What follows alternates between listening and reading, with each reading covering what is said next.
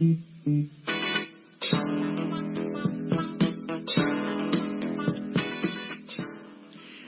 de junio mañana, 20 de julio, 20 de agosto. Bueno, eh, en poco menos de dos meses vamos a empezar a ver en todos los canales de televisión y escuchar en todas las radios la publicidad política.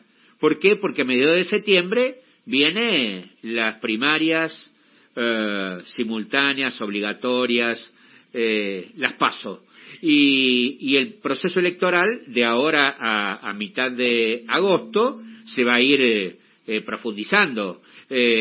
Ahora en julio hay que presentar los candidatos a diputados nacionales y en aquellas provincias que renuevan a senadores nacionales, como Córdoba. Con lo cual ya empezará el clima electoral.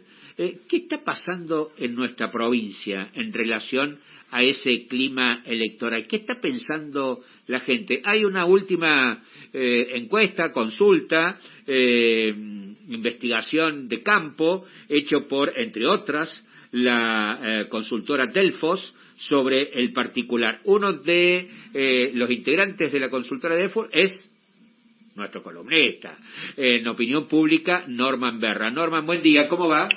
Buen día, Jorge, ¿cómo estás? Un placer de escucharte. ¿Cómo viene la opinión de los cordobeses en relación a lo electoral?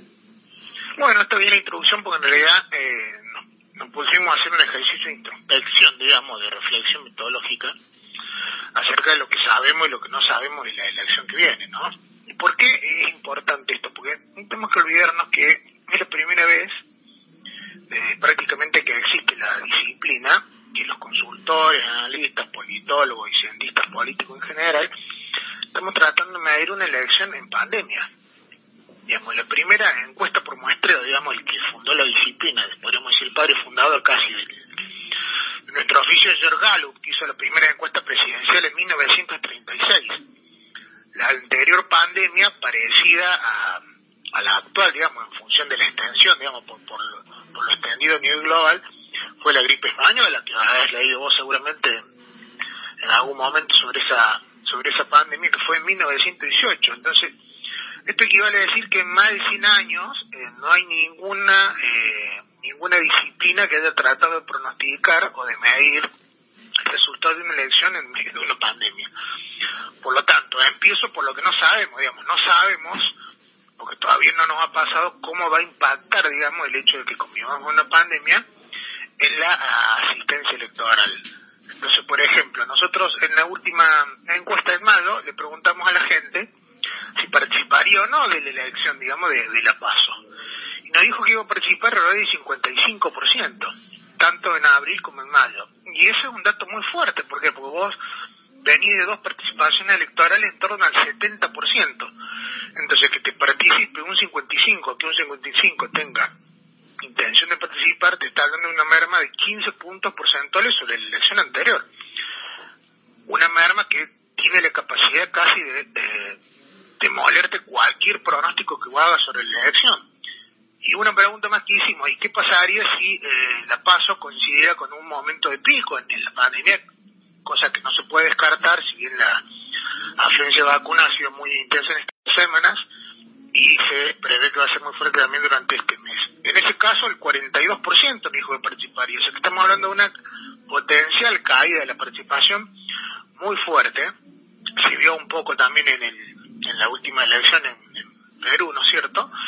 Que de alguna manera tienen la posibilidad, digamos, por, por lo fuerte del impacto, de alterarte cualquier medición previa de la intención de voto que vos tengas, que siempre intención de voto se transforma en comportamiento electoral. Por eso decimos que es todo un desafío realmente tratar de medir esto, porque eh, si vos tenés siempre una extensión técnica del 15%, que sabes que hay una parte del electorado que no va a votar, aunque la elección en teoría sea obligatoria, la pandemia te agrega un elemento más, digamos, de disuasorio de la concurrencia. Entonces, eso es alguna está dentro de lo que sabemos, pero a la vez no sabemos, pues no sabemos cómo nos, nos puede alterar la distribución de preferencias electorales, ¿no? Absolutamente pertinente lo que dices, ¿no? Porque además, absolutamente pertinente lo que dices, porque además, eh, sin abrir el paraguas, hay que entender que no es fácil. Primero, ya... Eh, es aquellas encuestas presenciales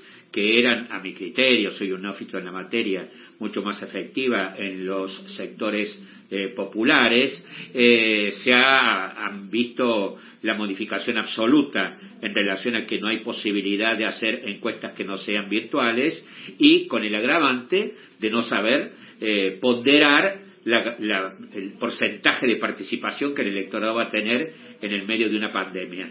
Dicho esto, dicho esto, digo, eh, frente a lo que, eh, frente a la fotografía de hoy, ¿cómo, cómo más o menos están viendo los cordobeses o están, o están diciendo los cordobeses a las consultoras eh, sus preferencias electorales? Perfecto. Vamos a lo que sabemos o creemos saber dentro de estos límites. ¿no? Lo primero hay que tener en cuenta que Córdoba este año vota diputados y senadores nacionales, con lo cual la elección se tiende a nacionalizar per se. ¿Y por qué esto es importante? Porque hace eh, casi dos semanas vimos la elección de Misiones, donde votaron eh, legisladores provinciales. Entonces hay provincias que este año tienen legisladores provinciales, elecciones legislativas provinciales y elecciones legislativas nacionales como todo el país. En algunos casos solo diputados y en otros diputados y senadores. En general las provincias tienden a separar sus elecciones locales de las nacionales, pero en algunos casos concurren en la misma fecha, como va a ser el caso, por ejemplo, de la provincia hermana de San Luis. En Córdoba, como votan solamente eh, legisladores nacionales, senadores y diputados, la elección se tiende a nacionalizar y eso que genera que en general las, eh, los electores piensen en, lo que pasa a nivel país para definir su voto. Entonces, la última encuesta de la consultora Corinto, unos colegas, preguntaron, ¿usted va a votar pensando en lo que pasa en la provincia o en lo que pasa en el país? El 61% dijo en el país y el 29% en la provincia y 10 no sabe, lo cual te da que ya 6 de cada 10 electores están pensando en el eje nacional para definir su voto. Cuando hacen el evolutivo, si van a votar una lista a favor del presidente Fernández o en contra, en general la lista eh, asociada al presidente Alberto Fernández oscila en un promedio del 25, mientras que una lista opositora, cualquiera, cualquier opositora, tiende a rozar entre el 50 y el 60%, baja eh, cuando suben los indecisos y sube cuando bajan los indecisos para, para ver la correlación entre dos. Es decir, que si vos miras, ese promedio del 25 está dentro del orden de magnitud de los votos que eh, sacó el Frente de Todos en la, última elección de octubre de 2019, muy por encima de la elección de medio término anterior, donde Palo Carro rondó el 10%. Si vos miras hoy la última encuesta de Suban Córdoba, que está dando que el Frente de Todos está rondando un 21%, el Hacemos por Córdoba está en un 19%, y una lista de Juntos por el Cambio está rondando un 36. Vale decir, hoy Juntos por el Cambio está por debajo de las cosechas de las elecciones anteriores, porque rondó el 50 tanto en el 2017 como en el 2019. Estamos hablando de que están en casi 15 puntos atrás. Eh, frente de todo estaría repitiendo la elección del 2019 y prácticamente duplicando su elección del 2017 si bien hoy, el, digamos, la diferencia entre frente de todos y hacemos por Córdoba no es estadísticamente relevante, porque estamos hablando de dos puntos en una encuesta que tiene más o menos tres de error, o sea que técnicamente es un empate. Pero digamos, dentro de lo que no sabemos, que dijimos, bueno, cómo va a afectar la concurrencia, la afluencia electoral, van a ir más o menos electores afines al oficialismo, eh, hoy en general la distribución te está diciendo que el Frente de Todos mejora la elección del 2017, estaría repitiendo la del 2019. Hacemos por Córdoba está por debajo de su performance en esas dos elecciones anteriores y lo mismo está pasando con Juntos por el Cambio, ¿no?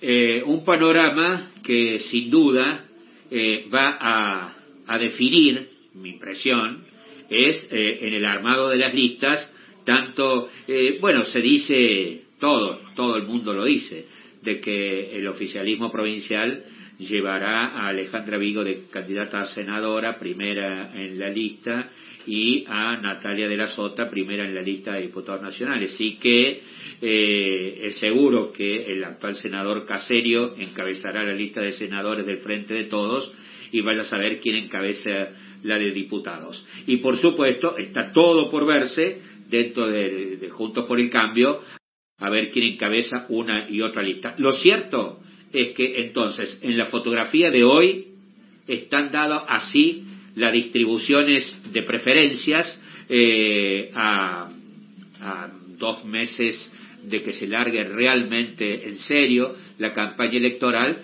y teniendo en cuenta lo que ustedes, los encuestadores, eh, tienen en sus manos, que es hacer una evaluación de las preferencias en el medio de una pandemia. Muchas gracias. Muchas gracias, Norman. Muchas gracias a ustedes que tengan buen fin de semana largo y feliz Día del Padre. Igualmente para vos. Abrazo.